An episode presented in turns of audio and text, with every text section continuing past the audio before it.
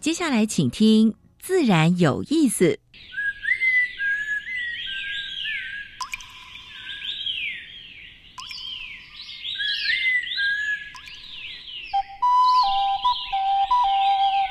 大自然是最能启发人心、最迷人的教室。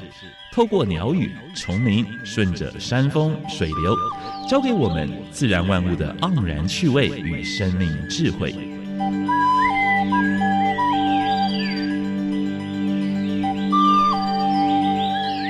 走过来，走过来，仔细听，仔细听，自然有意思。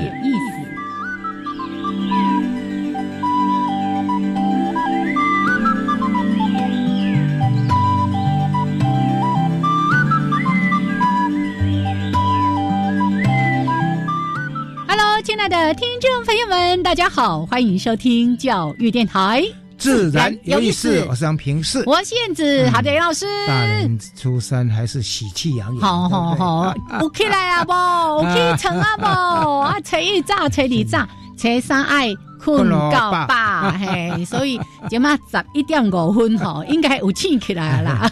啊，就到附近的公园，或者是到。哎，附近的小山走一走，没错没错。所以，我们今天还是会跟大家一起来进行那个山林教我的事哈。啊，那今天呢，在节目里面呢，我们要跟大家来分享一个话题哦。从节目开播到现在，每一年的春节期间，我们都做什么主题？就是生肖主题。对啊，今天呢？今天动物园好像没，今年没有没有生肖展，因为听说他。们没有动物园没有兔子，好。但是呢，因为没有，所以他们今年做了一个蛮特别的，不要跟生命说再见。嗯，翻转野生动物的未来。对，好，那好像还有一个单元还没有讲到。新春期间，我们一样为大家播新闻啦，哈。对对对，呃，自然大小事跟大家分享。过去一个礼拜，全世界还有台湾发生过比较重要的农业生态。跟环保的事情是第二个部分，燕子要跟登山达人哦来谈一下，要怎么做登山会比较安全，就是规划出一系列的啊，就跟大家介绍啊，希望大家能够用愉快的心情上山，做好准备。是的，是的，这个新春期间呢，吃吃喝喝，不要忘了要多多学习啦 哈。所以听自然有意思就对了。好，老师，那我们加入第一个小单元，自然。大小事，风声、雨声、鸟鸣声，声声入耳。大事、小事、自然是，事事关心。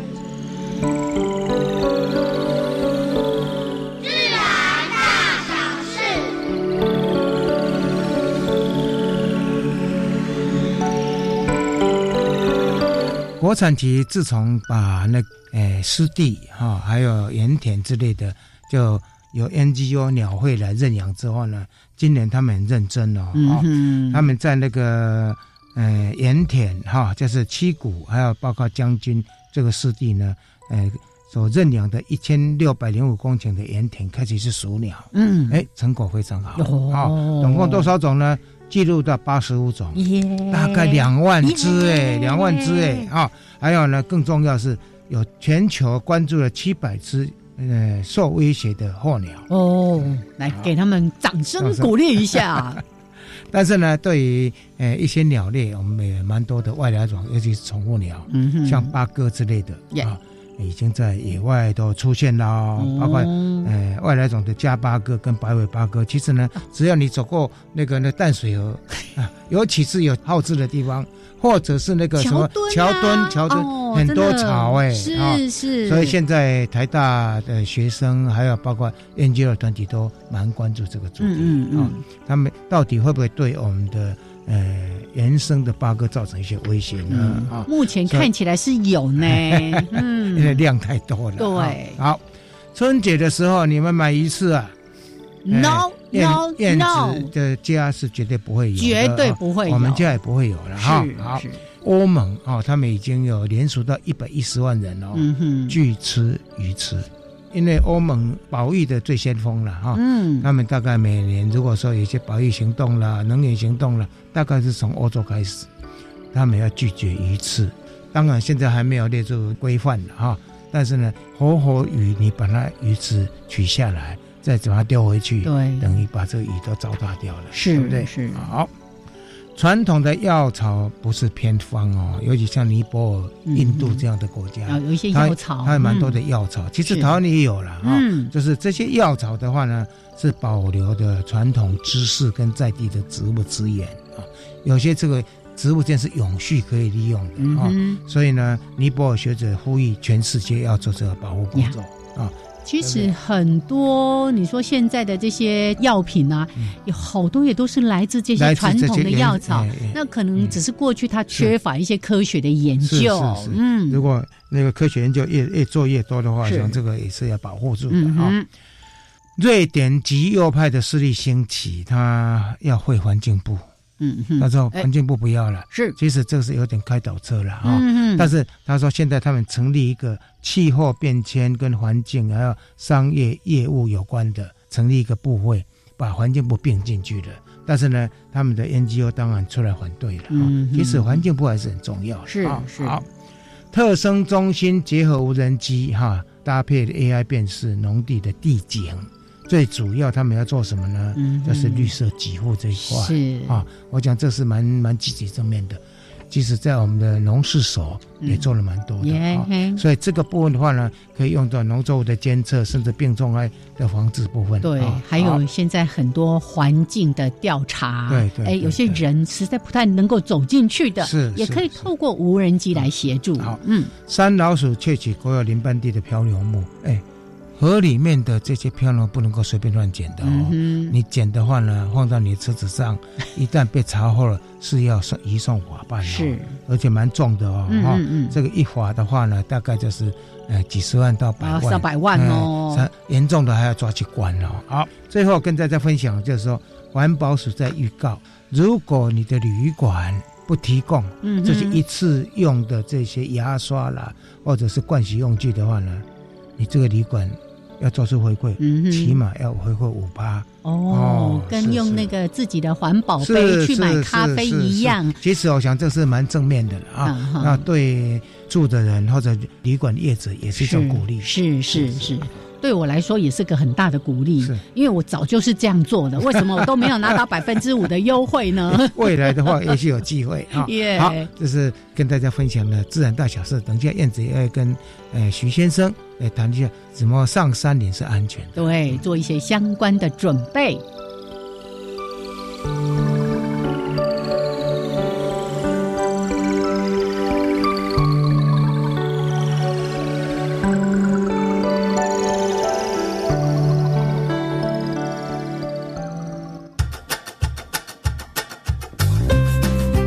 山爱山，我尊比五波比，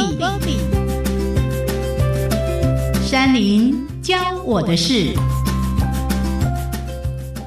欢迎朋友们加入山林教我的事的这个小单元，我是燕子。好，单元里面呢，为大家邀请到这是台湾野外地区紧急救护协会的秘书长徐燕辉来跟燕辉打招呼。Hello，燕辉好，大家好，燕子好。是燕辉来呢，最大的目的就是希望大家不需要用到他们。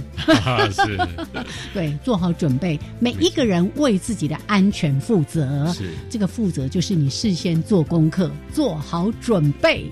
你的安全度就会提升了。上次提到了关于装备，今天来说一下体能。是体能很重要的一点是这样啊，因为我我常讲说山是平等的。嗯，好，今天不会因为我比较年轻啊，或是我我是男生或女生，那个山会变得比较容易，或是比较高或比较简单这样。哎，所以如果说我们今天真的要从事户外活动，那我们要有一定的体能，这是非常非常重要的。因为我们在我过去这种带领的经验里面呢。如果说他今天有一个好的体能，那他这个过程里面他可以很享受，因为他不会自己累到非常的辛苦，嗯，所以他可以看看植物啦，看看风景啊，好，甚至可以看到虫鸣鸟兽啊等等，好。可是他如果说体能没有那么好的话，过程当中的感受或是回来唯一的感受都说好累，好累，好辛苦，对，一路都在追着别人的脚步，是。如果说我们今天啊要能够真的好好享受这个过程的话，哦，在体能上面的准备，我是非常非常的建议大家有一些准备了。嗯，好，那当然这个山山其一样的意思就是说，好，我们不用跟别人别人比较。好，如果这个山有一千公尺，好，那我们花三个小时跟花三十分钟走完，哦，那个是个人的选择。好，如果我们体能没那么好，那我们可以花多一点时间走完也 OK。啊，只是说有些路线它没有办法这样砍。好，如果它这个真的是需要这么长的时间，那如果我们体能在那个临界值以下，那我们可能就会变得非常辛苦，甚至会发生危险。嗯，好。另外一个为为什么要做体能训练啊？因为毕竟现在大部分的人的生活形态就是比较少运动，体能它不是突然就会变得很好。嗯，好，那所以如果说我们今天只是用假日的时间出去运动，出去爬山，好，那其实一到五的时间都完全不动的话，那那这样并不是一个很好的方式，它反而会更累。嗯，好，可是如果说我们能够播出一些时间，好，就规律的运动，啊，像我过往住在台北，好，那我要在上山前的登山。体能训练很简单啊，我就提早一个捷运站，甚至两个捷运站下车，每天上班多二十分钟，十到二十分钟的走路，嗯，好，上下班这样下起来就多四十分钟，就已经非常非常的足够。好，那当然这样我们就不需要说啊，我特别要哦，还换上运动鞋啊，换上运动衣啊，去操场跑步啊什么等等，不用。好，那但是这样子的累积，其实它是非常有效，非常能够明显的感受得到我们在山上的不同。嗯，好，那当然，如果说我们今天想要更好的方式、更好的表现，好，那可能就是要寻求专业的训练，它可能还需要包括什么肌力训练啊，哦，那重量训练啊，哈，各式各样不同的训练，能够在登山里面能够做得更好，好，不过基本上这个部分是把它当做是一个行前准备的一部分，嗯，好，因为。毕竟啊，像我现在的年纪，我不会像以前这样青春无敌。啊，以前没关系啊，反正累一累回来就好了。是啊，可是如果现在如果完全不做准备的话，那回来不光是回来，可能你走都走不到。对对，哎，所以我们会希望说，大家能够在能力的范围里面多一些准备，然后行程上面我们可以走得更轻松。这轻松的背后的意义，就是它能够更安全。所以，一个好的体能，你不只是照顾到你自己的安全，对整个团队来说都是重要的。是。那你刚才有提到说，哎，例如说每天这个搭公车、搭捷运，提前个一站、两站，然后慢慢的持续累积，可是它会不会有强度不够的问题？哦，这是循序渐进的过程。如果我们平常连这样都没有，那这是一个好的开始。真的。因为有些人他可能觉得啊，我需要训练，结果他一下练过头了，哦，那就很容易受伤，那反而更不好。当然，一开始这样子的快走啊，或是践行这样子的过程之后，哦，那就需要加入一些强强度，是，或是增加一些时间，更符合我们爬山的需要。没错，所以呢，这个运动时间的延长，还有强度的增加，例如说，你可能本来开始是稍微慢一点，时速四公里，哎，慢慢提升到五公里、六公里。当你走得快的时候，呃，训练到你的心肺能力。腿部的肌肉的肌力、肌耐力等等的慢慢累进哦。这个以前有一个老师就说，他最怕人家运动是九九一次，一次九九哦，就哇要爬山好兴奋哦，然后事前赶快去爬，结果呢都铁腿哦。没错，好，所以平常的体力的累积，持续的训练在某一个好的程度。可能是你登山前最需要知道的事情。没错，OK，祝福大家有好的体能，爬山开开心心的。谢谢燕辉，谢谢。好，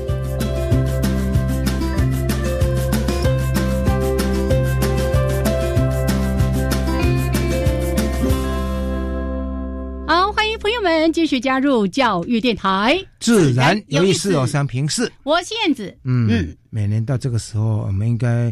是跟动物园谈生肖的，对不对？今年要讲野兔啦，但是呢，动物园说：“ 哎，我们现在没有兔子哦。”所以今年他们做了一个蛮特别的主题。不要跟生命说再见。好，来，今天呢，在节目里面为大家邀请到是我们台北市立动物园推广组的助理研究员戴维鱼，来跟维鱼打个招呼。Hello，大家好，我是动物园的戴维鱼。是要解释一下为什么动物园没有兔子吗？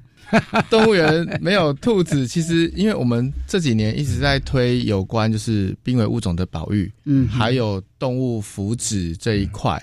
那其实以前我们有一个呃儿童什么可爱动物区里面是已经变成是儿童动物区。是，那其实我们有呃其他的物种可以说更多有关动物福祉的故事，所以我们呃这几年透过一些更新，那比较可惜的是没有兔子，嗯，但是我们有其他让。小朋友更容易观察的动物，可以让他们了解动物的需求，嗯还有我们如何满足这些动物，让它过得像在野外一样的生活。好，今年不谈兔子了是是是，今年我们要谈比较严肃的议题，但是也是非常重要，是。而且那个国际性的。呃，生物多样性研讨会才刚刚开，没错没错。啊，对这些动物啊，其实我们比较忧心的是红皮书的，是待会儿呢就会跟大家来谈一谈。那我们今天呢特别要跟大家邀请的是，在台北市立动物园新春期间一直展到今年的十月底哦，有一个不要向生命说再见哦。说到这边有点沉重，但是呢。后面还有一个标副标题叫“翻转未来的”。如果我们做好栖地的保护，那这些动物能够留住的话，嗯，也许。它就翻转过来了，是，哎，说不定就是由红转绿了，对不对？希望，希望，希望，就好像每次 等在那个十字路口，从红灯等 绿灯一样哦。好，那其实呢，谈到说不要向生命说再见，老师刚才也提到说，一些一些相关的国际高峰会议等等，也都在讨论这样的一些话题。我最近刚好找到一个名词，就在讲到说自然正成长，其实。从这个地方来谈我们今天这个特展，我觉得非常非常的重要。对我相信这个对维玉来说，他一定也相当的熟悉。其实这次特展呢，它其实要介绍的是呃国际自然保育联盟，就是我们说的 IUCN，它推出的呃叫做 Reverse the Red 这个行动。嗯，那它这个为什么是翻转红色呢？那其实野生动物的濒危名录，我们会发现保育等级越高的物种。代表它面临的威胁越大，那 IUCN 会用红色的灯号来警示它。那我们希望，我们希望它从红皮书上的呃濒危高的濒危等级降低到无为，呈现绿色灯号。是，所以。我们就是要 reverse the ray，把它的红色变成绿色，对，由由红翻转了。是是是。然后刚才呢，在录音之前，我也特别提到说，本来这个特展的标题就要叫做“翻转动物的什么危险趋势行动”，是吗？翻 就太绕口了。哎，它原本是，如果我们从正式的。它的含义去翻的话，它是翻转物种濒危趋势。是，对，那的确对民众来说，什么是物种濒危趋势？对他来说太硬了，所以其实我们就是想说，不要向生命说再见。嗯，那翻转未来，翻转谁的未来？是野生动物的未来。是是是是。这个展览是在哪一个地方？在动物园，就是大门一进来，然后正中间的教育中心。教育中心，是一楼的左侧。是。一楼左侧是，对。啊，以看板为主嘛哈，还有没有影片？呃，我们除了看板有互动设施啊，互动设施，然后也有影片，然后另外就是说，最近博物馆都在推五 G 的一些互动设施嘛，那我们也有用那个 RFID 的这种系统，是，然后让小朋友透过不同的动物牌翻版，然后让我们的互动式荧幕呈现一些野生动物的资讯，是，那希望尽量用。简易有趣的方式，让小朋友在玩的过程中了解野生动物面临的危机，还有就是在离开展区的时候，了解他们可以为野生动物做哪些事情。嗯，好。二十号就是那个寒假了啊，所以也许中小学的同学可以利用春节这个时间，然后在这边。哎，走一趟。对，今天大家听到节目的时候，你还有很多天假可以放哦。所以呢，欢迎大家一起来看看我们如何来翻转，真的让他们有一些生命的转机。而这个。濒危到底是谁造成的吗？就是你们人类呀！所以呢，我们真的要好好的来想一想。当然，透过这个特展，我们会知道更多更多的讯息，也会了解我们如何采取行动，对不对？哦，好。那刚才呢提到说红色要翻转，那现在呢我们在谈到说整个世界的一些物种的保护，或者说呃刚刚提到的濒危物种。到底情况有多严重？你要在一开始跟大家稍微的描述一下吗？嗯，其实我们都知道说，联合国一直在推就是生物多样性的保育。是。那在他们推动的过程中，其实 IUCN 是其中的一个组织。嗯。那 IUCN 他们制作的红皮书，当然就是野生动物现况一个最重要的指标，等于是呃生物界的参考书。嗯。那他们在评估濒危野生动物物种的时候，他们在首一次首次把二零一九年的濒危物种数据公布的时候，当时极度濒危的物种总数大概是两万七千种。哦，那到了二零二零年一年的时间，它增加了四千种，好好好，变三万一千种。所以在二零二零年底的时候，IUCN 为了保护生物多样性，所以他们就推出了这个 Reverse the Rate 这个运动。嗯，然后。呃，每年的五月，大家如果去看 IUCN 的脸书，它都会固定的把就是当年度的物种濒危趋势化成数据，让大家熟悉。那比较惊人的是，即使发起了这个运动，我们发现，在二零二零年的五月的时候，濒危物种数量增加到增加了，增加到四万一千种。哇，好，那这也是为什么我们动物园这次要做这个特展，我们希望透过。动物园吸引大家对野生动物的注意，然后让台湾的民众也可以响应，就是参与这一个保育动物的行动。哦，这么几年来，你看从两万多变四万多哈，啊，这个到底这个因素在什么地方？就是为什么我们要保护呢？反而濒危物种越来越多？你能不能把几个因素稍微讲一下？像我们展区里面呢，就有提到，就是以台湾为例，是我们台湾发生了哪些不利于呃野生动物的因素？嗯，那其中当然最主要的一个是呃栖地破坏，是哎栖地消失的时候，那野生动物没有家可以住，是自然它的族群就会消失。那除了栖地破坏以外，另外像就是呃有些人到山上看野生动物很可爱，嗯，会想要。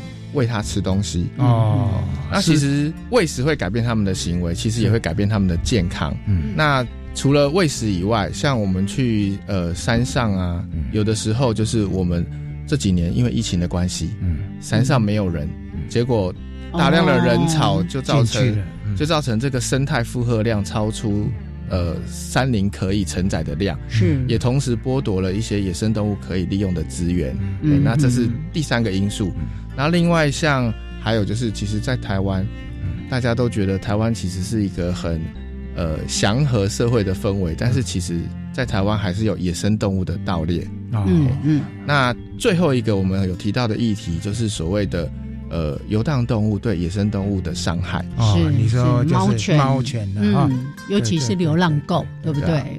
好，我们待会儿呢会在节目的后半段，再就围于刚才所提到的这些造成野生动物哦这种生存危机。其实刚才提到的说是这个四万多是极度危险的，你如果说是濒临的话，我看到的数字都是百万在说的哈，所以这个是一个非常可怕的趋势。那我们待会儿呢在节目的后半段再来了解一下，我们如何来翻转动物的未来。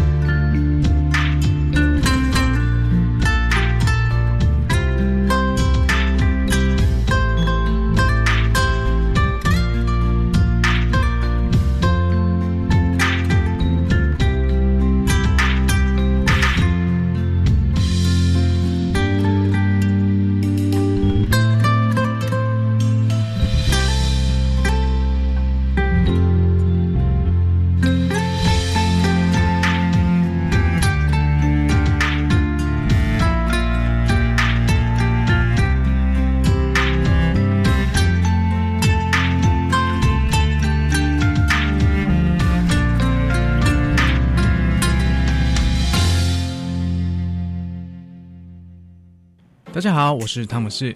不知道听众朋友们会不会跟我有一样的疑问？面对五花八门的行业，到底哪一个适合自己呢？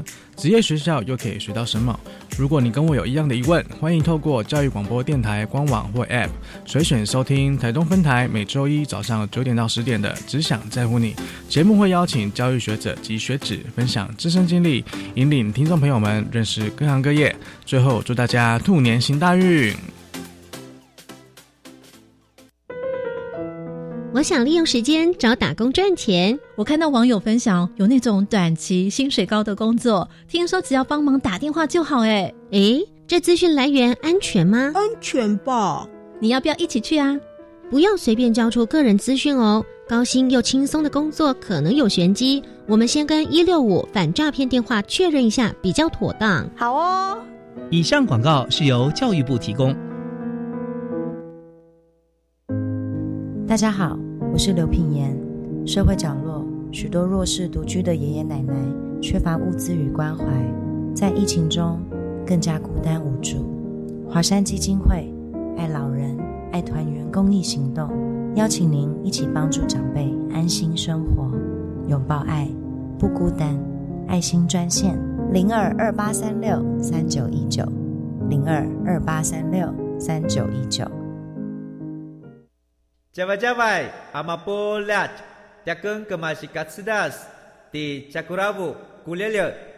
大家好，我是来自台东的胡代明，这里是教育电台。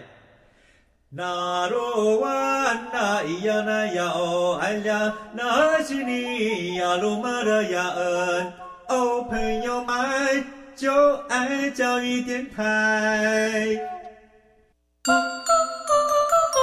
好，欢迎朋友们继续加入教育电台，自然有意思，我是平视，我燕子。哎，现在跟我们对谈的是，呃，台北市立动物园助理研究员戴维宇，他是推广组的啊。是，他们现在在办理一个，不要跟生命说再见，哦翻转动物的未来。对。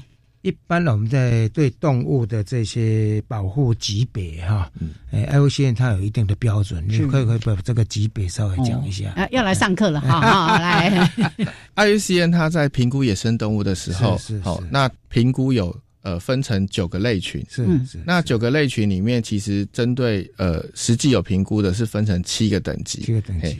那首先就是在低风险的时候，它分成是无为。嗯，那无为的等级的话，它就是说野生动物没有危险，到处都有哈。然后第二个等级就是族群稍微有一点点威胁，有一点点生存压力的，它是近危，嗯，接近危接近危险。嗯，好，那超过这个等级再往上，它就进入了所谓的受威胁的评估类群。嗯，好，那等级比较低的，好，我们叫做易危，嗯，易危的种类。嗯，那再往上。它就会变成是濒危的种类，对。那濒危种类就是我们应该要积极参与保育作为的，是是。但实际它再往上，它还有一个极度濒危的等级，嗯。那极度濒危就代表说，它最迫切需要我们这个时代去拯救它。嗯如果我们这个时代不做，我们没有办法留给下一代，就是呃生物多样性的维持。是是是。那再往上。哦啊，我们发现刚刚讲 IUCN 评估是由呃绿灯到红灯，红灯对。那再往上，它是呈现黑灯号。好，那这个黑灯号其实分成就是所谓的灭绝等级。嗯嗯。那它其中一个等级叫做野外灭绝，嗯，也就是大自然里面再也没有这个个体了。是可是，在人为圈养的环境，像动物园、梅花鹿，是可能把它 野生族群保有的。是是是。最难过的等级就是。它是灭绝，嗯，不管是野外或者是人为圈养的环境，以台湾就看林豹，对不对？对，就是都再也看不到它了。是是是。所以刚才呢，等于也让大家建立起一个概念，因为否则我们一开始就在提到极危啊，这个已经极度危险是有多危险。然后呢，我们可能经常会听到。听到濒危，像刚刚提到说，呃，濒危的物种可能就有上百万种，这么多了。对，那刚才呢，维宇也提到说，啊，大概会面临一些什么样的问题？我们待会儿呢，在后面再跟大家来谈一谈。倒是呢，来了解一下，刚才不是分级吗？从有，呃，绿色到红红色到黑色。那台湾呢，有些什么样的物种是被列入这种比较危险等级的？可以跟大家说一下概况。嗯，其实呃，林务局和呃特生中心，那这几年其实有利用 IUCN 评估野生动物的方法。那从二零一七年开始评估全台湾的物种。那以二零一七年为例，好，他们评估了台湾六百一十七种的呃野生动物，然后里面有一百零五种是受评估受威胁的物种，其实占台湾本土野生动物的百分之十七。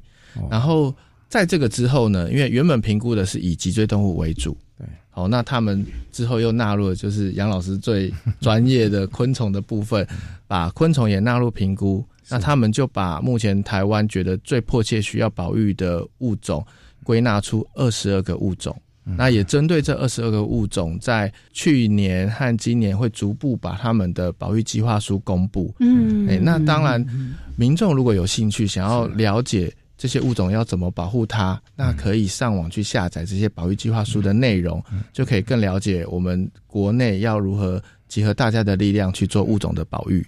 大家如果想要进一步了解的话，在林林路局的网站其实都有这些资料。那刚才一开始不是提到说这个什么生命正成长，其实跟我们这一次的这个展览完全的呼应哦。在你们的一些相关说明里面也。也去呼应了这个自然正成长，就是我们刚刚提到说，这个联合国的这个生生物多样性公约里面，大家也在讨论。哎，跟我们最近为什么大家一直在谈什么碳排减半呐？二零五零的这个碳排净零，那么多人在讨论，但是。这个关于物种对被忽略，因为他也在强调说，希望呢到二零三零年，因为碳排的部分是牵扯到我们的出口的产品是。会被扣税，所以呢比较诶，好像政府把那个 priority 排排在前面点，事实上我们也在推了哈，濒危种的保护也一直长期来一直在推了。对呀，但是他的这个目标，二零三零年能够止住。这样的一些危险的趋势，到二零五零年，我们能够恢复比较好的这个生物的生机。以维语你在办这个特展所了解的，你觉得这个目标容易达成吗？其实就像刚刚提到的嘛，我们我们某种程度上减少碳排，是，然后就是可以阻止气候变迁嘛。嗯，那举例来说，像澳洲的无尾熊，它的保育等级原本很低，是，但是在去年和前年，因为澳洲大大火、干旱，那其实这些都是那个死掉是上亿只的。那它的保育等级就可能会急速上修嘛？那其实这些都是我们人的造成的碳排产生的行为。那其实这边也要跟大家介绍一些案例，就是呃翻转是可以成功的。是好，举例来说，像我们动物园有展示的蒙古野马，嗯，那蒙古野马它曾经是。黑灯号，它是野外灭绝的物种。是好，那其实透过 就是全世界保育机构的合作，然后动物园圈养以后，由保育机构送到就是蒙古草原去野放。那他们现在成功的建立了五个族群。嗯，所以我们上 IUCN 的网站，如果搜寻蒙古野马的话，会发现它列出来的资讯。它有呈现一个绿色上升的箭头，这个我跟大家分享。我有到蒙古、到中国啊，去看几个保护区，确实很近的地方就可以看得到。啊，其实我们可以想象，看一个曾经野外灭绝的物种，是都可以回到野外。嗯，那只要我们有心，嗯，有什么物种是我们不能做到的？呀，好像那个早些年美国的什么灰狼，是不是也有类似这样的一个情况？除了灰狼以外，我们之前去圣地亚哥动物园有看过他们加州秃鹫的野放，这些都是真实的案例。是是。那我们当然最希望的是说，这些案例可以发生在台湾。哦，我们关注的这些野生动物都能够跟这些我们刚刚提到的物种一样，有一个翻转的。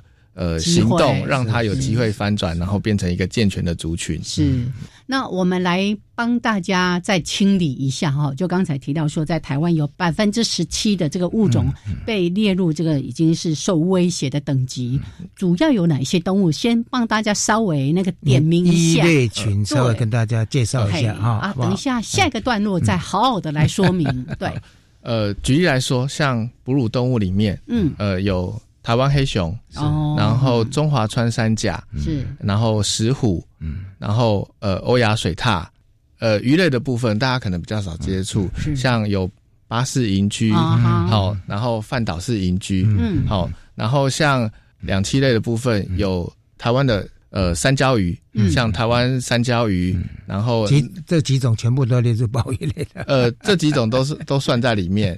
然后另外像呃爬虫类啊，有我们耳熟能详的，像食蛇龟，食蛇。好，然后再来是大家可能比较少见、少听到的一种。小型的蛇类金丝蛇啊，金丝蛇哦超漂亮的，这个现在很红。哎，现在有一个协会刚刚成立，就是用金丝蛇做他们的这个 logo。对，嗯，然后鸟类的部分呢，呃，鸟类的部分像草鸮啦，然后雄鹰啊，这些也是大家比较容易接触到的。草鸮面临的也是一样，在台南哈，因为那个地方的话呢，都是在。比较野外的地方，但是草原地，但是又没有一个保护区，那公路也会开过去，还有那一些工业区，对，所以现在也是，哎，还好，就是有一群人也是在呼吁要怎么救它。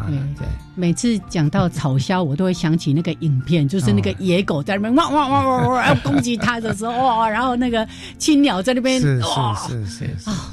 所以有很多的面临的问题，都在刚才维宇所提到的哦，这个可能包括它的栖地的消失、栖地破坏。或者是人为人类的干扰，还有很多是流浪动物哦的这个侵扰啦、攻击啦，像刚刚提到的石虎、穿山甲，甚至欧亚水獭，还有路杀的问题。对，路杀啊，还有窗杀，问题超多。好，那我们待会呢，在下一个段落就请维鱼跟大家来说一说，那我们怎么样透过特展的一些规划设计，让大家了解。台湾的这些物种怎么样受威吓？怎么样受到威胁？我们又如何来采取行动？再请这个文玉跟大家来做说明。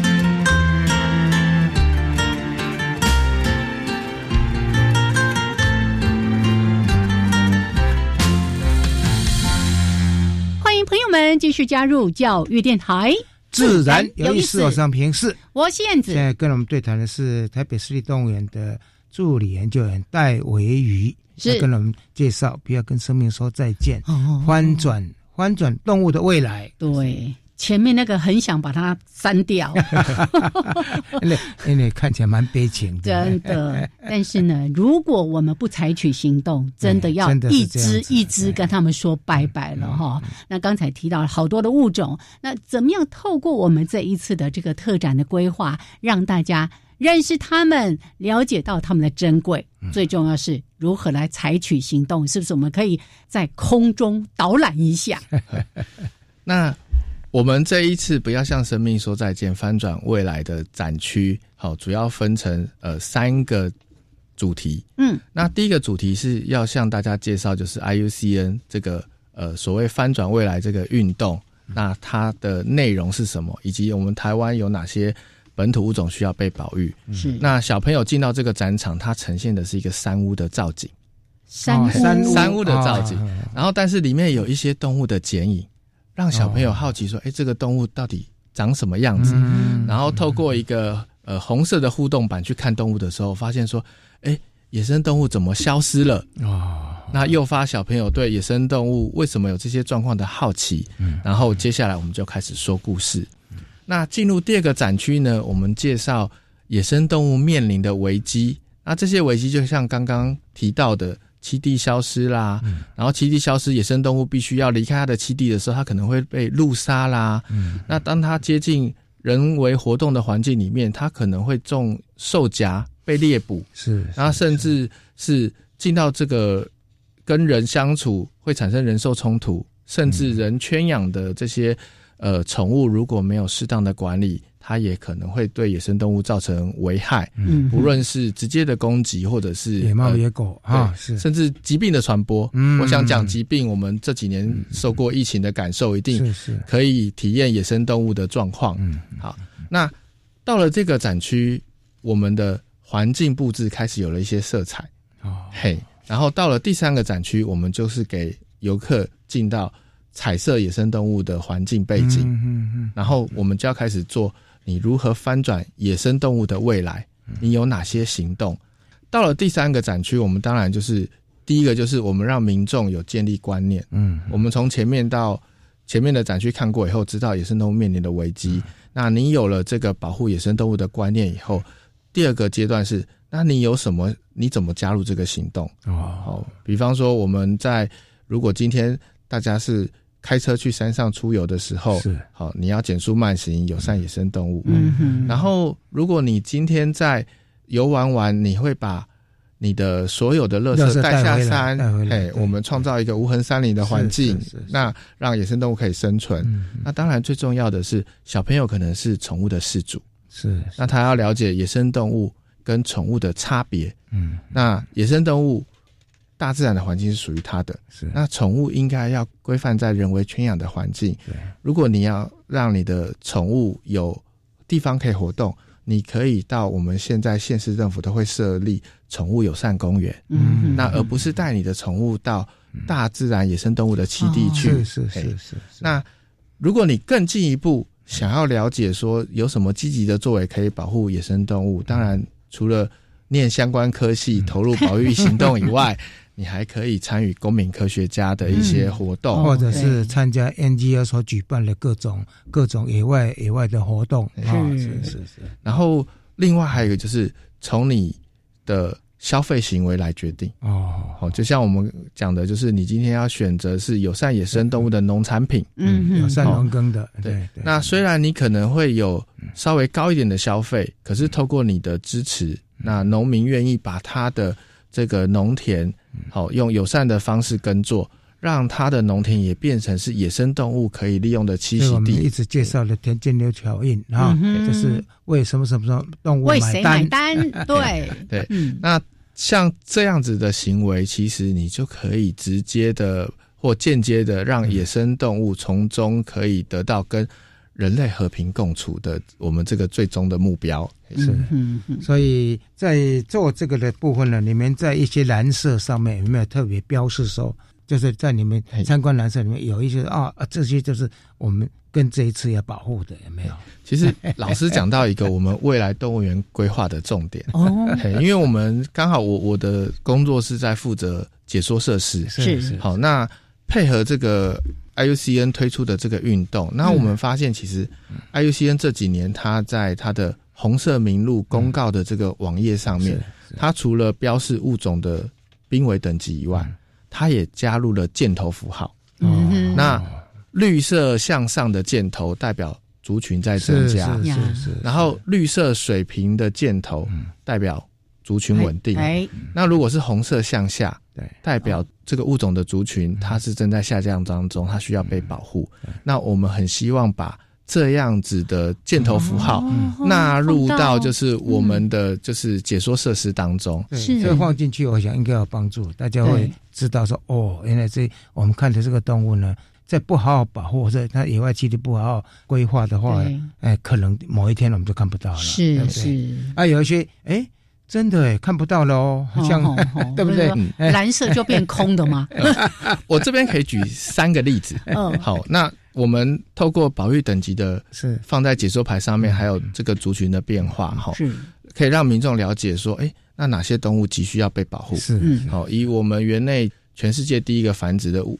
穿山甲的动物园是好，那在穿山甲的族群现况，其实我们看到，虽然我们有一些保育的积极作为，但是它的族群是下降的，下降的，而且它的保育等级是极度濒危。现在台湾其实穿山甲面临最大的危机就是被游荡犬的攻击，是好，那甚至我们动物园呃这几年的研究也发现说，在旧伤的穿山甲身上发现被感染了犬小病毒。哦哦，那这个就是在提醒说，其实野生动物受到宠物的危害，不只是攻击，还有疫病的问题。那这些东西我们都可以纳入我们的解说设施。是好，那除了这个急需被翻转的案例以外，好，我们发现说，哎，其实动物园也有正在翻转当中的物种。嗯，好，举例来说，黑面琵鹭。大家都耳熟能详，就是曾经很急需要被保护的物种。而且这个部分，我是觉得台湾的功劳相当大，在全世界，因为我们所有的越冬的那个族群占的比例是逐年在增加，是表示说我们那个野外的栖地是保护的还不错。谢谢大家。所以我们在。黑面琵鹭的这个公告的这个物种成资讯上面，它是呈现绿色成长，是是是。好，那它的保育等级还没有掉到绿色范围，嗯，那我们可以说它是一个正在翻转当中的案例。那这个翻转成功，当然最大的功劳绝对不是动物园，对，而是我们台湾对于像南部这些重要栖息地的保护，是才能让野生。黑面琵鹭愿意在这边落脚，嗯，然后而且要谢谢这些渔民了。渔民的时候呢，有时候他在冬天的时候，他不是晒干，他留一点点水，让让池子里面还有一点鱼，让它能够栖息。社禽就可以在这边生活觅食。嘿，那最后一个案例，其实就是大家呃，可能现在比较熟知的，好，就是台湾猕猴。嗯，好，那台湾猕猴其实它现在在。那个 IUCN 的评估上面，它是属于无危的等级，嗯，而且它的族群是呈现绿色持平。它在台湾也从早年的台湾本身野保法的保育类名录，从保育类动物变成是一般类动物。哦，那它其实是一个成功的案例。当然，我们也看到了一些呃人兽冲突的状况需要被处理。嗯，可是我们会希望把这个成果保持下去，因为我们可能一疏忽。这些物种又开始出现他们的生存危机，是是，这个我感受最深了。在过去，我们对台湾野生动物保护中制定野保法哈，那个时候呢，当时其实呃猕猴还可以利用，猕猴可以出口去去当去去去卖去当试验动物的时候，到后来整个呃国际上的这些法规都说限制不行了啊，是。到从过去数量真的急剧减少，而且你在野外要看也不容易。啊，一九八九年之前啊，但是呢，保护完之后呢，事实上这个就是，诶，数量越来越多。但是也因为什么呢？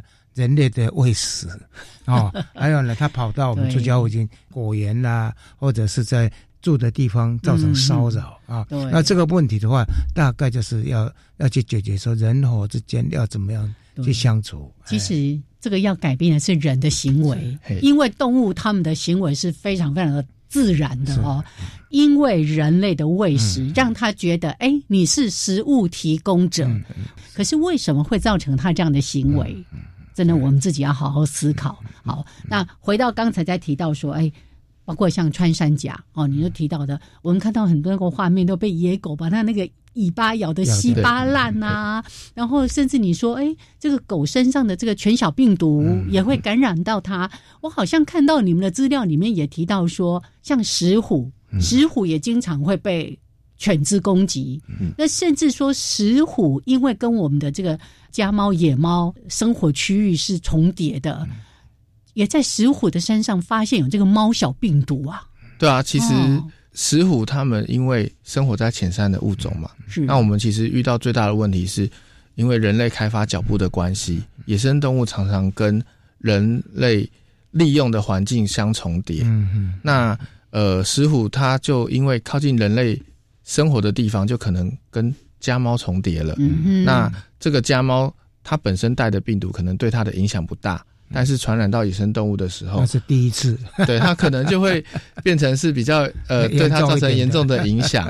哎，那除此之外，其实很多时候就是大家都误以为说石虎它会就是很多人都说它是吃鸡很厉害的物种，然后就会造成一个错误的印象。但实际上会攻击鸡的，除了野生动物以外，包括游荡犬、嗯，游荡猫也都会。是，那不是只是石虎造成的，不能通通算在石虎的身上啦。对啊，所以。为了保护石虎，像林务局也推出了所谓的生态给付。嗯，哦，如果你的田区呃有石虎出没，哎，申请绿色给付。对啊，是的。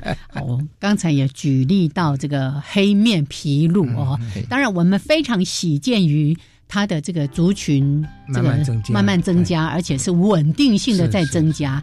可是我们回来哦。那看到那个是一个国际性都在关注的这个物种，你看我们有黑鸢，我们的黑鸢也是从以前小时候哦，满天都是那个马有有没有？到后来呢，竟然说啊，每年这样数就是几百只几百只哦。那黑鸢保护也是需要我们大家一起来协助跟帮忙的。我南感谢南部的这些农民啊。是。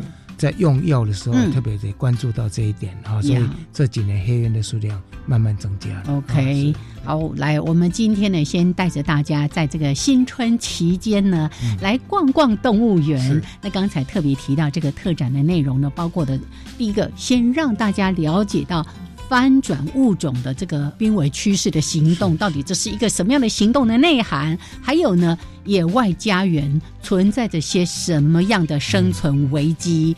最后就带着大家一起来迈向共存的未来。那希望说大家呢，透过这样的一个展览的内容，可以了解到我们怎么样可以不要跟这些生命说再见。好，那欢迎大家啊！这个展出呢，一直展到十月二十九号。哎，寒假跟暑假都对，春节期间 除了除夕已经过了哈，好像都有开放，对不对？对，动物园除了除夕，然后不打烊。了解。那今天呢，非常的谢谢维宇来到节目当中，跟大家分享这个特展的内容。谢谢您，谢谢，谢谢大家，下礼拜见喽。哦，OK，来，还是要跟大家说恭喜恭喜，嗯，祝福今年大家平安是健康。对，下次节目见，拜拜，拜拜。